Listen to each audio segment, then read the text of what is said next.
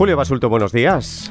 Buenos y patrañosos días. sí, es verdad, mucha patraña hoy. Hoy os- hoy ¿Qué tal estás? ¿Todo bien? Bien, gracias, contento. Oye, ¿estás preparado para tu primer San Jordi? Ay. Que ya me extraña, ¿eh? Que con otros libros no hayas estado en San Jordi. No, yo he esta- he estado en San Jordi. Ah. Sí, sí, he estado. Lo que pasa es que hacía mucho tiempo que no estaba.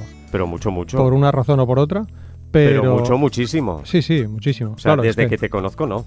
Ya, ya, pues hace años ya de eso. Pues ¿eh? eso. Sí, sí, pero es que llevo años escribiendo libros. Total, que sí, que Por este eso, año por eso digo. estaré firmando libros y si alguien, por cierto, viene a firmar un libro y tiene alguna di- una duda dietético nutricional Pues también que te la haga, ¿no? que aproveche y dispare, que para eso estamos ahí, ¿no? Estaré en teoría, ¿vale? Salvo que la editorial Bueno, todo contrario. puede cambiar, pero sí. Pero en principio a las 12 estoy en Abacus Balmes, a la 1 estoy en Abacus Plaza Universitat, en Barcelona, y a las 18 horas estoy entre Paseo de Gracia, entre Provenza y Mallorca, ¿vale? Que habrá como una carpa. Sí. En todo También caso- en Plaza Universidad, será Sí. una carpa, sí. Así. Hombre, sí, porque no hay abacus en Plaza Claro, Universidad. claro, claro, efectivamente. Con lo cual, pero bueno, si lo avisaré en mi blog, por cierto, en mi página web, y si no, pues en la página web de la editorial de Penguin Sí, Random sí, House sí. o en los periódicos. Eso, ese día se publican todos. Y tú también estarás firmando libros, ¿no? No, Pero- firmando libros no, porque no tengo, Pero de momento. tenéis un bueno, algún libro firmo, ¿eh? sí, porque algún oyente me dice, oye, ¿me puedes firmar el libro de Julio Basulto? Y si lo tenemos, pues lo firmo yo. ¿Qué ¿Ah, ¿En te serio? parece? Que me parece que es un plagio, que te voy a, voy a llamar a Fran Ojuelos abogado y se te va a caer el pelo. ya, ya. Cuéntame qué hacéis vosotros. No, que estaremos en la Plaza Cataluña, Ajá. En el estudio móvil de Radio Nacional, y ahí haremos el programa de ocho y media a una. Sábado 23 de abril. Vale. Oye, pásate un rato, ¿no? No me apetece. No apetezco, gracias. Sí, por supuesto que me pasaré, será un No honor. me apetece. ¿Cómo Gracias. es? ¿Cómo- Pues Sí, mira, sí. no me apetece resolver la pregunta sana.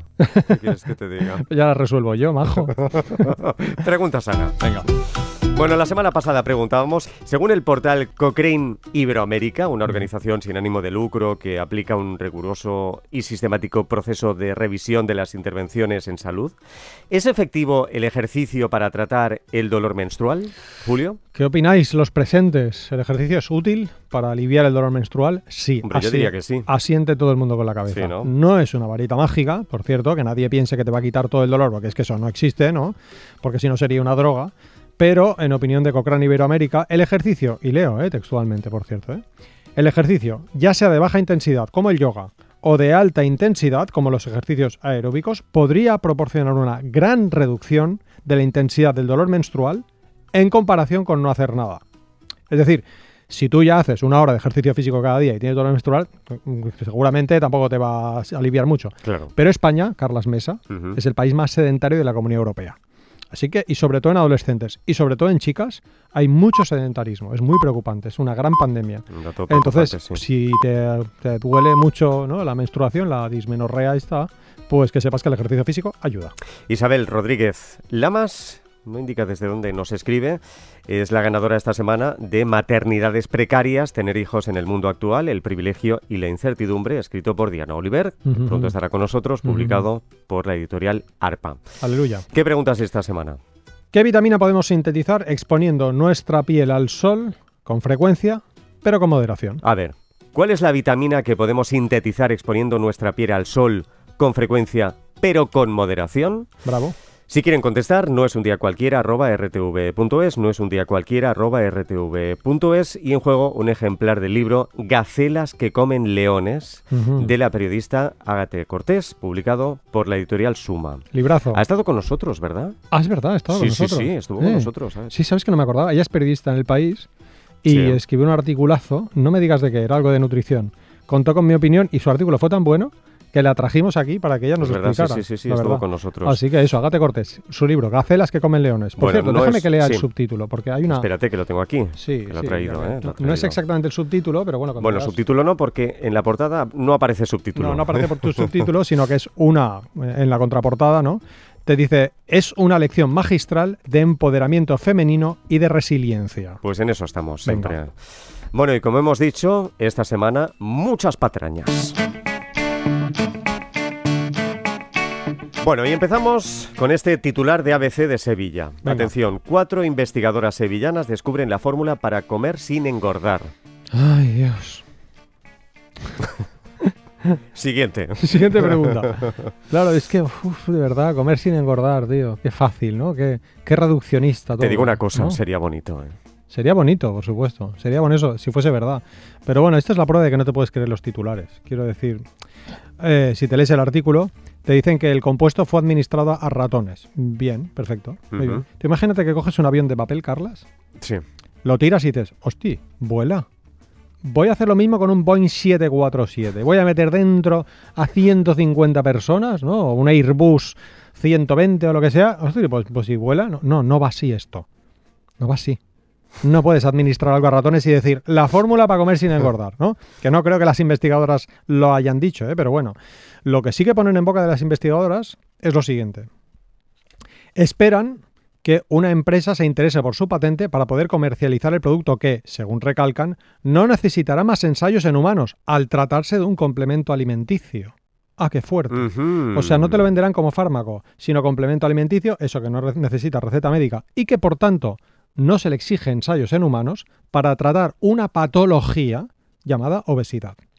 ¿Tú arreglarías un avión con algo que no esté avalado por, yo qué sé, el Colegio de Ingenieros Aeronáuticos? ¿Verdad que no? Pues para tratar una patología tan seria y con tantos posibles efectos adversos y con tantas condiciones asociadas de salud, no te puedes fiar de un, de un ensayo en ratones preliminar. El titular, desde luego, es muy desafortunado. Y muy irresponsable. y- exacto, muy irresponsable. Exacto, exacto. Muy y muy irresponsable. Porque al final te tomas eso y no adelgazas y de quién es la culpa. Tuya. Porque está claro que, que la ciencia lo avala. ¿Qué haces? Comes lo que te dé la gana y supuestamente no vas a engordar. Y esto no va así. Porque el objetivo, por cierto, no es adelgazar. El objetivo es tener buena salud. ¿Vale? Tenemos un entrenador, Olga y yo, ahí en CrossFit. Albert Ebri, buenísimo, dice, el objetivo que yo tengo no es que la gente ni adelgace ni gane músculo. El objetivo es que la gente se encuentre bien. El objetivo es que mejore un poco su salud. Con eso es suficiente. Pues el objetivo de los buenos nutricionistas no es que la gente adelgace. No es que baje la báscula, sino es que suban los hábitos. Porque eso se relaciona con más calidad de vida. Sobre el ayuno, dos titulares. Venga. El primero de La Vanguardia, 29 de enero, dice ayunar no quiere decir comer menos. Y el segundo de Vogue, he probado el ayuno intermitente de 16 horas y esto es lo que ha pasado. Bueno, el segundo se llama a mí me funcionismo. Sí. A mí me funcionismo, ¿no? Dice Edgar Ernst, un gran investigador, que el plural de anécdota no es prueba científica. El plural de anécdota es anécdotas. Son anécdotas aisladas, ¿no? He probado el ayuno y esto es lo que me ha pasado. Ya. ¿Y si casualmente se ha divorciado?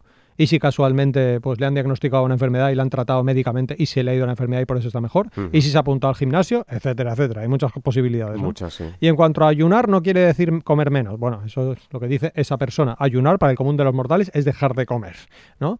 Sea como sea. ¿Qué dice la ciencia sobre el ayuno? Que no hay ninguna prueba de que ejerza beneficios para ninguna condición de salud. Y además se correlaciona con más pérdida de masa muscular, que eso es una patada al metabolismo, y se correlaciona con más riesgo de trastornos de comportamiento alimentario, que son muy frecuentes en personas con obesidad.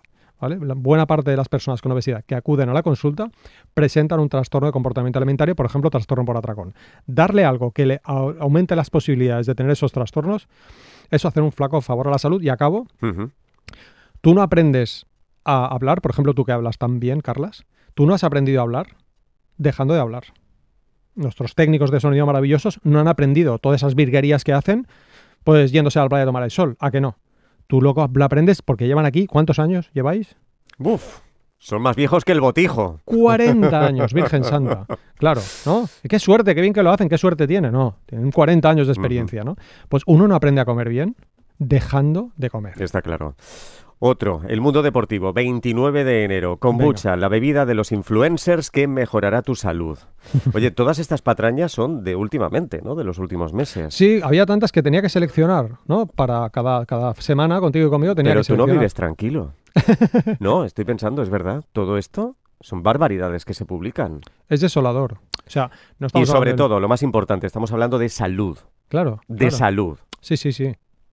Por eso hacemos estas patrañas, ¿no? No queremos destruir, pero es que a veces es más importante saber lo que no tienes que hacer que lo que tienes que hacer. Claro. Cuando ya quitas lo malo, solo queda lo bueno, ¿no? Pues por favor que no te la cuele. A ¿no? ver, kombucha. Vamos allá, la kombucha, el mundo deportivo. Claro, el mundo deportivo tampoco es que sea una revista especializada en salud, pero bueno, ABC Salud, ¿no? Pues sí que lo es, ¿no? Bueno, sobre la kombucha nos dicen mil maravillas de los influencers, ¿no? La kombucha, por cierto, te la venden, ¿eh? O sea, que, que es un producto que alguien gana dinero, ¿eh? Vendiendo kombucha, pero bueno. Eh, hay un paper que creo que hemos comentado tú y yo alguna vez por aquí, que se titula Kombucha, A Review of Substrates Regulations, Composition and Biological Properties, ¿vale? Es decir, kombucha, una revisión de sustratos, regulaciones, composición y propiedades biológicas. ¿Cuál es su conclusión? Ya lo, ya, ya, ya, ya lo podéis imaginar, ¿no? Que no hay ninguna Sí. prueba demostrada de la kombucha, pero cuidado con las personas que tienen el sistema inmunitario comprometido y cuidado con menores de edad y con mujeres embarazadas, porque tiene alcohol la kombucha. Y hay kombucha que tiene más y hay kombucha que tiene menos alcohol. ¿Tú eres consciente de que te estás tomando una bebida alcohólica? No. Ya está, esa es la respuesta. Bueno, otro. Venga. El portal Tododisca. Ujú. 12 de febrero. Dice, chocolate, el superalimento que actúa como remedio casero para frenar la tos. Mira, ABC, por ejemplo, o yo que sé, o La Vanguardia, que hemos hablado también de La Vanguardia, Sí. tienen titulares que es para matarlos, ¿vale? Entre comillas, pero tienen titulares muy buenos. Es decir, hay gente, ¿no? Hay artículos muy serios y muy fiables, ¿no? Cuando te dice la vanguardia, la mascarilla se quitará no sé qué día, ¿vale? Y podrás utilizarla en no sé dónde. Eso seguramente es porque es verdad, ¿no? Pero es que esto es de todo disca. O sea, es que de verdad, todo- todos los titulares que les veo, y me los envía la gente, por cierto, ¿eh? es que no, no sé, no encontrado uno sano, no sé qué hay nadie detrás ahí, pero bueno. Chocolate, el superalimento que actúa como remedio casero para frenar la tos. Eh, primero, ¿hay que quitar la tos? Primera pregunta. ¿Estáis seguros de que hay que quitar la tos? Porque la tos es un mecanismo para expulsar microorganismos de tu cuerpo, ¿vale? Eh, y eh, la tos es un mecanismo fisiológico que tiene su utilidad, ¿vale? Así que no siempre es mm, deseable quitar la tos. Punto uno. Punto dos. Si de verdad fuese bueno el chocolate, ¿se compensa con la caries que provoca? ¿Por qué? Porque en el artículo leemos que lo mejor es comer directamente la tableta y esperar a que se deshaga en la boca. Ajá. La caries, supongo que lo sabéis, eh, se influye por el tiempo que el azúcar está en la boca. Es decir, cuanto más tiempo está un azúcar en tu boca, un caramelo, por ejemplo, va a ser más cariogénico que tomarte, yo qué sé, un, un sorbo de Coca-Cola. Porque la Coca-Cola pasa y sin embargo el caramelo está, está, está, está. Un caramelo con azúcar es bastante, o un chicle con azúcar es bastante más cariogénico porque está. Dejar que se deshaga el chocolate en tu boca, pregúntale, pregúntale a su dentista favorito. ¿no? Bien, no es cierto que quite la tos, por cierto. No han puesto una sola referencia, es decir, mm, eh, eh, se suele decir que el peso de la prueba recae sobre el que afirma. Si tú me dices que el chocolate quita la tos, yo Mm. Me lo estoy tienes que a demostrar. Demuéstramelo. No han puesto una sola referencia bibliográfica para que yo pueda ver, ostras, pues sí, sí que quita la tos. Vamos a ver si tomamos chocolate sin azúcar o co- cogemos el, extracto de chocolate y le damos una pastilla. No sé. Estoy dispuesto a creérmelo, ¿no? Pero es que no pone ni una referencia bibliográfica. En resumen, que no es verdad. Bueno, del mismo portal, dos días después, 14 de febrero, este es el superalimento ideal para dormir mejor y conciliar el sueño. Pues ya está, pero es igual. O sea, Vale, fuera. está. O sea, no es verdad. Sí, no hay ningún superalimento, nada, nada. Es que no es verdad. O sea, te vienen ahí con el, si el triptófano, empiezan a hablar de metabolismo, de. de- ya, pon, Vale, fuera. un estudio. Pues tengo Sí, otro, sí, de otro superalimento, Venga. este del periódico 8 de febrero. El superalimento valenciano que ayuda a generar las hormonas sexuales. ¿Has hecho clic? ¿Has mirado cuál es el superalimento valenciano? Bien, ¿cuál quieres No que me es? interesa, no ¿Cuál- necesito. no, ¿Cuál, no. cuál alimento creéis que es? No, no lo sé. ¿Cuál? ¿Cuál? ¿La paella? Sí, señor. A la horchata. La horchata. No, hombre, no sé. El la superalimento paella. valenciano. La horchata, hombre. sí, La horchata. Porque la paella, claro, no es un superalimento, es una superreceta, podríamos decir, ¿no? sí. La horchata, la horchata. Los fartons también. Los sí. fartons también, pero bueno, Será por fartons- producto valenciano. Sí, mucho. pero tendría que ser la horchata. Sí. Una Coca-Cola, que es una bebida azucarada, tiene más o menos un 10% de azúcar. ¿Sabéis cuánto tiene la horchata? ¿Cuánto? Cerca de un 20. Ostras. Por eso está tan buena. Sí. ¿No? Que la gente me dice, ¿no? Yo cuando voy a Valencia, que no voy mucho, ¿eh? siempre me hago una foto tomando Que es una tu tierra, además. Perdón, perdón. Que es tu tierra. Es mi tierra. Bueno, la de mis padres, más bien, pero sí, ahí tengo a dos hermanas y unos padres. Bueno, me tierra. voy a Alboraya. Eso es tu tierra. Es mi tierra, en resumen, sí. Y me voy a Alboraya y me tomo una horchata granizada, vamos, que no se la salta un galgo, ¿no? Y, pero hombre, tómatela sin azúcar. No, que entonces no está buena. Y si está buena, es que lleva algo, ¿vale? Lleva un edulcorante. No, ¿no? Total, que sí, que de vez en cuando me la tomo, como. Hombre, porque, pues por claro. supuesto, no significa que esté prohibido ni que sea veneno. Ahora bien, decir que es un superalimento que ayuda a generar las hormonas sexuales. Canta, canta. canta Este mucho. tubérculo ayuda a la formación de glóbulos rojos y blancos y potencia la vitamina B6 que interviene en la formación de anticuerpos, ayuda a mantener los niveles de tiamina que ayudan a generar las hormonas sexuales. Claro que sí. Maravilloso. O sea, en vez de tomarme Viagra, ¿no? Si es que tuviera, que no, yo debería tomarme al revés, un bloqueador de testosterona, porque lo mío es fatal fatal. Pero en vez de, en vez de tomarme testosterona o Viagra, ¿no? O en el caso de la mujer que tuvimos aquí, la gran Clotilde Vázquez. Sí, qué ¿Tú buena. qué, qué- qué cara crees que pondría Clotilde Vázquez? Bueno, by now. Si le decimos que en vez de tomar terapia hormonal. Se, se muere. En vez de tomar terapia hormonal sustitutiva en mujeres que está indicado, como justifica en su libro con hormonas ya lo loco, le decimos que tomen horchata. ¿Tú qué crees? Que además es una experta en nutrición, ¿no?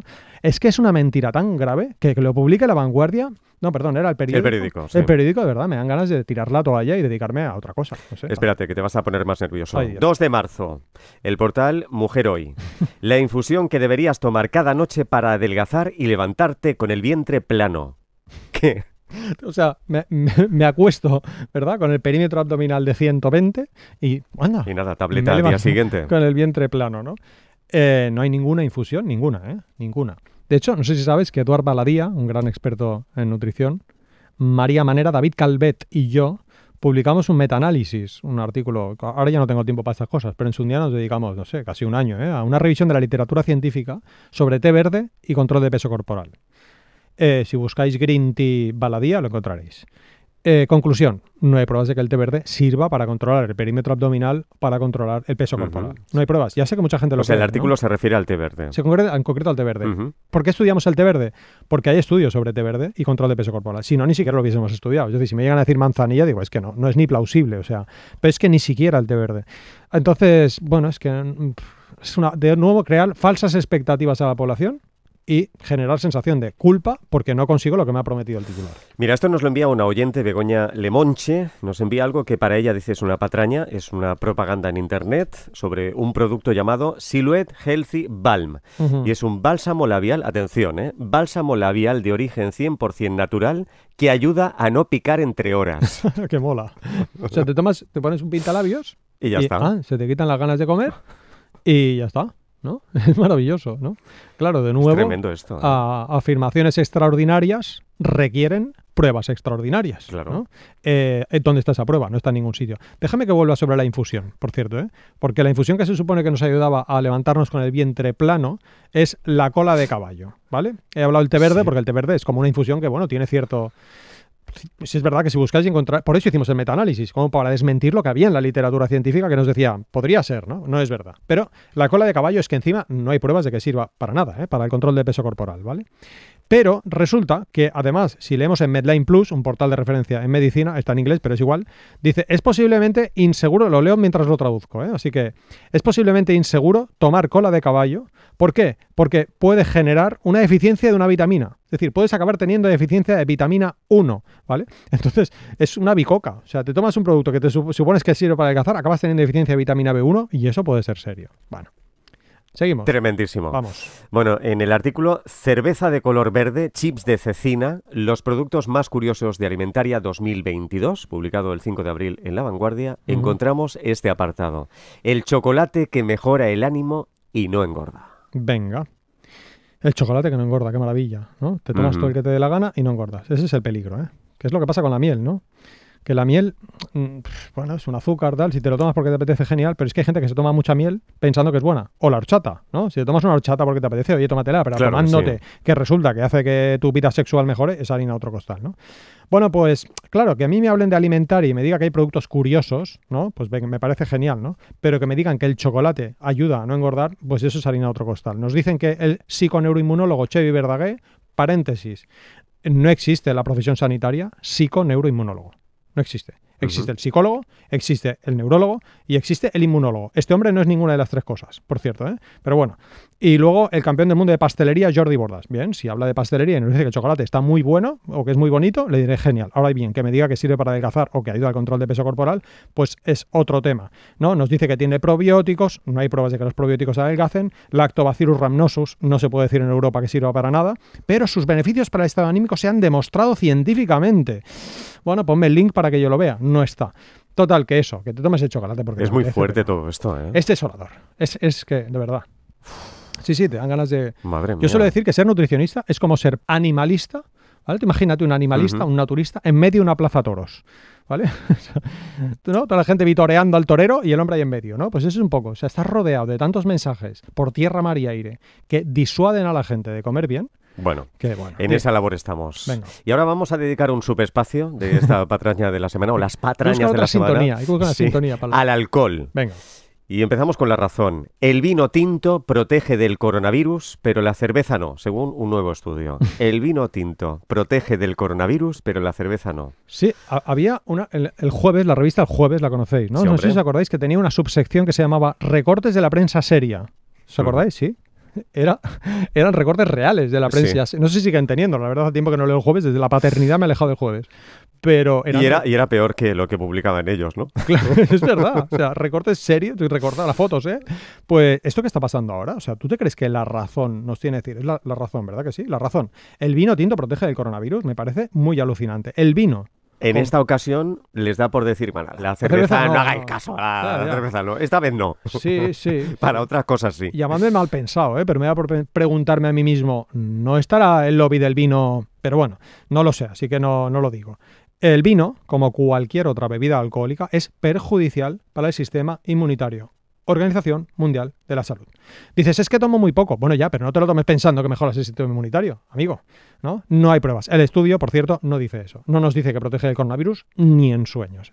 Eso es la, la respuesta. Madre mía. amigo. Bueno, dos titulares más, en este caso sobre vino y cáncer. Ujú. Estos son palabras mayores. Sí. En el portal En Castilla-La Mancha, así se llama. En Castilla-La Mancha es el portal, 26 de enero 2022. El vino no es cancerígeno y Castilla-La Mancha luchará con uñas y dientes para defender al sector. Ajá. Y Heraldo de Aragón, el 24 de enero, quieren vincular el vino con el cáncer sin suficiente base científica. Alerta a la patronal, dicen ellos. Ya, ya. La portavoz del Ejecutivo castellano-manchego, leemos, Blanca Fernández, se ha mostrado en desacuerdo con esta posibilidad, ya que el vino no es cancerígeno y no se puede homologar a las bebidas destiladas. Mira, yo voy a coger este bolígrafo que me ha dejado Aitor. No, Sí. lo, no lo he roto, Aitor, por ahora, De momento. ¿vale? Pero es de Huelva, ¿eh? es de Huelva. Sí, sí, hay que devolvérselo No, sí, sí, luego. intento acordarme. Claro, bien. Vale, en mi opinión, este bolígrafo que voy a soltar ahora no va a caer. Uy, ha caído. No, es que esto no es opinable. Quiero decir, no puedes opinar sobre la ley de la gravedad, al menos en la Tierra, ¿no? No sé de que sea Einstein, no sé, él podría decir algo más, pero vamos, negar la ley de la gravedad es un poco bestia, ¿no?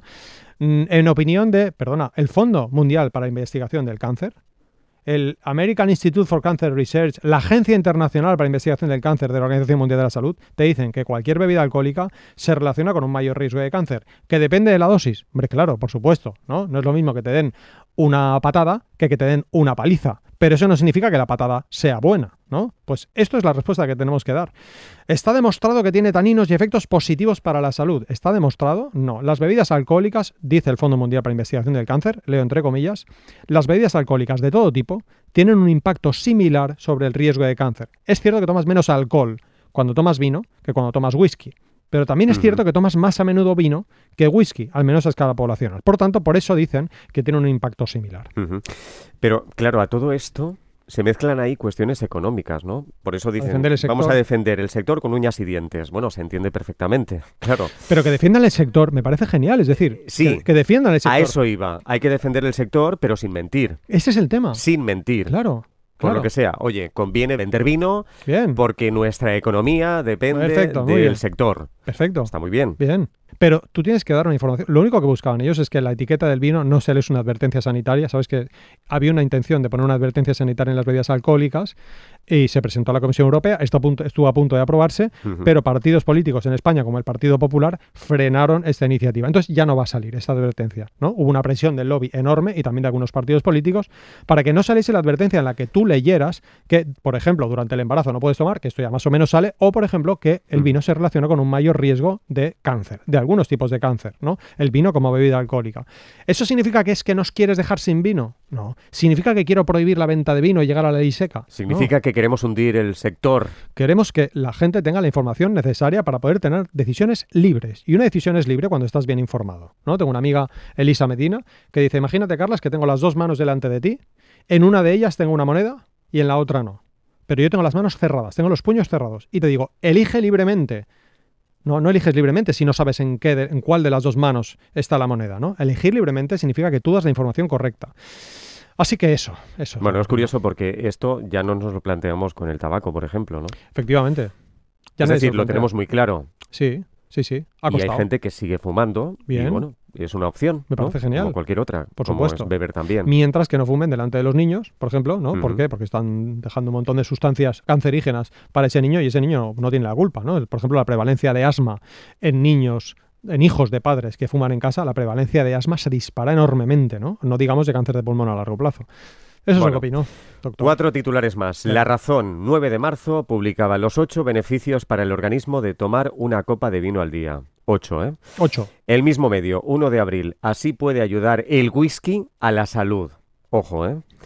Y vuelve la cerveza, vuelve la cerveza. Infosalus, 24 de marzo. El consumo moderado de cerveza podría traer beneficios cuando hay alimentación sana y equilibrada, según una experta. Según una experta. Mm. Y por último, Huelva Información publica o publicaba el 29 de marzo un estudio confirma que beber cerveza es bueno para el corazón. Hmm, hmm.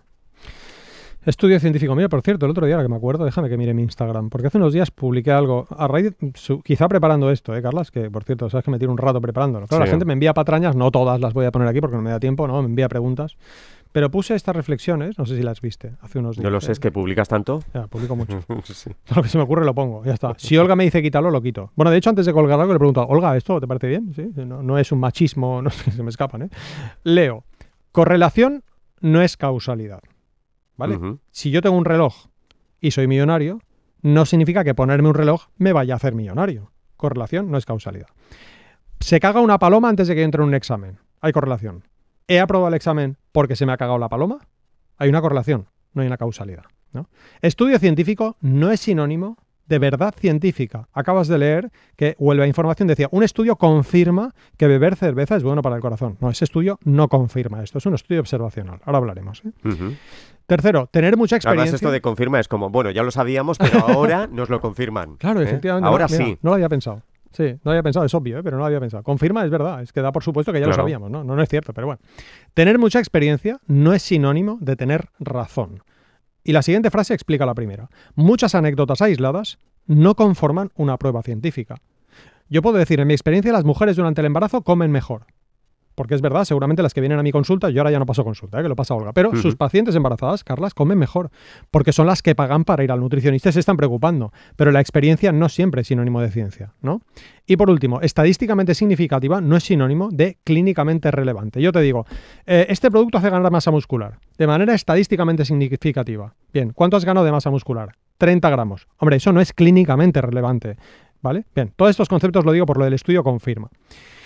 ¿Qué nos dice el primero, el primer titular? Decías que la razón 9 de marzo. Ocho beneficios para el organismo de tomar una copa de vino al día. Frena el envejecimiento, potencia el cerebro, es un antiséptico, mejora la salud intestinal.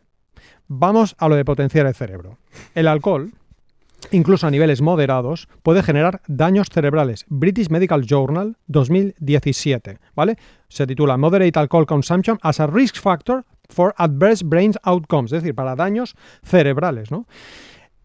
De hecho, el consumo moderado de alcohol, de leve a moderado, causa 23.000 cánceres anuales en Europa. Eso es lo que nos dice la ciencia. O sea, que aunque fuera bueno para el sistema cardiovascular, vamos a imaginar que confirma que es bueno para el riesgo cardiovascular. Vamos a imaginar que sí. Pero es que resulta que está aumentando el riesgo de un montón de cánceres. No podemos. De hecho, es ilegal, por cierto. ¿eh? En Europa, un sanitario no puede salir diciendo que el vino es bueno para el corazón. ¿eh? Ni una empresa tampoco, porque lo prohíbe la ley. Como es lógico. No vas a promocionar una bebida alcohólica. Pero miente que algo queda. Van siguiendo, van siguiendo, van siguiendo. ¿Cuántos basultos hay desmintiendo esto, Es que esto es un bombardeo. En Claro, los medios, constante, constante, constante, constante, constante. Además, en- algunos en medios muy serios. ¿no? Sí, sí, sí, sí, sí. Sí, la revista Time, por ejemplo, en el último libro, en el Come Mierda, he puesto titulares de la revista Time. De este estilo, ¿eh? O sea, te ayuda a aprender idiomas, hace que ligues más, tienes más vida sexual. Cualquier cosa que te se, te pase por la cabeza con el alcohol está dicho en un medio importante, ¿eh? Que no sé si Time tiene en Twitter 30 millones de seguidores. O sea, desmiente eso. No te da la vida. Es imposible. Total, que causó 2,8 millones de muertes en 2016. Yo sé que lo he dicho, pero tengo que repetirlo. ¿Por qué? Porque el consumo moderado se relaciona a largo plazo con una dependencia del alcohol. Hay mucha gente susceptible a padecer una dependencia alcohólica. Entonces ya no es solamente el daño que te puede ocasionar, sino que además puedes acabar pues teniendo un accidente de tráfico, pues mm, siendo una persona agresiva que te desinhiba, etcétera. 2,8 millones de muertes al año y la primera causa de muerte y discapacidad en personas de 15 a 49 años. Y acabo con dos datos más. El estudio dice que confirma que beber cerveza es bueno para el corazón. Muy bien. Invito a quien ha escrito esto que teclee en Google esto. World Heart Federation, Federación Mundial del Corazón, Federación Mundial del Corazón, una entidad de referencia, ¿vale? En salud cardiovascular, y que tecleen después alcohol. 2022. Esta entidad de referencia, publicada en 2022, ha confirmado, mejor dicho, en un, en un documento de postura 2022 que no hay pruebas de que el alcohol sea beneficioso para la salud cardiovascular. Pero después de eso, lo sube por Alberto Nájera, que lo hemos tenido, ¿sabes? Este, este físico que es experto, por ejemplo, en, radia- en radiación del Sí, móvil. es verdad, sí. Un Bueno, hace tiempo ya, ¿eh? Hace tiempo. Hace tiempo. Alberto Nájera, lo tenemos que traer más. Sí. Pues él me etiquetó y etiquetó a Miguel Marcos, sabes que es un experto en alcohol y el alcoholismo, doctor, ¿no? el doctor sí. Miguel Marcos, un internista, síganlo. Pues Alberto Nájera, también síganlo, me compartió un paper que se acaba de publicar en JAMA, Journal of the American Medical Association, 25 de marzo. Asociación, de, lo estoy traduciendo del inglés, Asociación de la ingesta habitual de alcohol con el riesgo cardiovascular. ¿Vale? Conclusión, cualquier dosis de alcohol aumenta el riesgo cardiovascular. Confirma que el alcohol no solamente no es bueno para el riesgo cardiovascular, sino que muy probablemente es perjudicial. Esta era la última patraña. Qué barbaridad. ¿Y qué ¿Cómo hacemos ves? con todo esto? Porque claro, Pues que no solamente hay que fomentar el escepticismo, no solamente hay que ser críticos, sino sobre todo, amigas y amigos, hay que tener criterio. Apunta, decía Bertolt Brecht, dramaturgo alemán del siglo pasado, decía, apunta con tu dedo a cada cosa y pregunta, ¿esto de qué? ¿Lo haces con la hipoteca de tu casa? O eso espero, ¿no? Lo haces cuando te vas a comprar un coche. Lo haces con el contrato de, de tu trabajo, ¿no? Pues deberías hacerlo también con algo tan serio como tu salud. Pregúntate, ¿esto de qué? Quizá al principio te la cuelen, pero con el tiempo vas desarrollando este espíritu crítico y este criterio. No sé si respondo a tu duda. ¿eh? Sí, respondes. Lo que pasa es que nos gusta leer titulares de este tipo. Cuando nos Ya. dicen que lo que nos gusta, lo que nos mola, Sí, nos beneficia, claro. pues entonces estamos encantados. Ya, ya. Entonces es muy complicado luchar contra todo esto, aunque nosotros vamos a seguir aquí. Gracias. a pico y diría pala. a la gente, pues ya, ya que todo el mundo tiene redes sociales ahora mismo, oye, si eres, por sobre todo si eres un profesional sanitario, oye, intenta denunciarlo. O sea, intenta al menos ponerlo en tus redes sociales y decir, esto no es verdad. Tómate ese, esa costumbre para también fomentar el espíritu crítico en la población, porque es que no van a parar. Y después la responsabilidad de los medios, ¿no? Exacto. Sí. Sí. Y todos tenemos derecho a equivocarnos, nosotros también. Pero sí es cierto que determinadas cosas no se podrían publicar o no se deberían publicar. Antonio Lo Ortiz, que pasa es que hay muchos intereses económicos Claro, y publicidad detrás. ahí está. Antonio Ortiz, periodista, dice, todos nos equivocamos. El problema está en quien cobra por equivocarse. Más claro el agua. Laura Caorsi, otra periodista, dice, los medios de comunicación deberían tener formación, si hablan de salud, deberían tener formación en salud, deberían tener formación en epidemiología, deberían contar con expertos independientes, sin conflictos de interés, a la hora de hacer artículos de salud.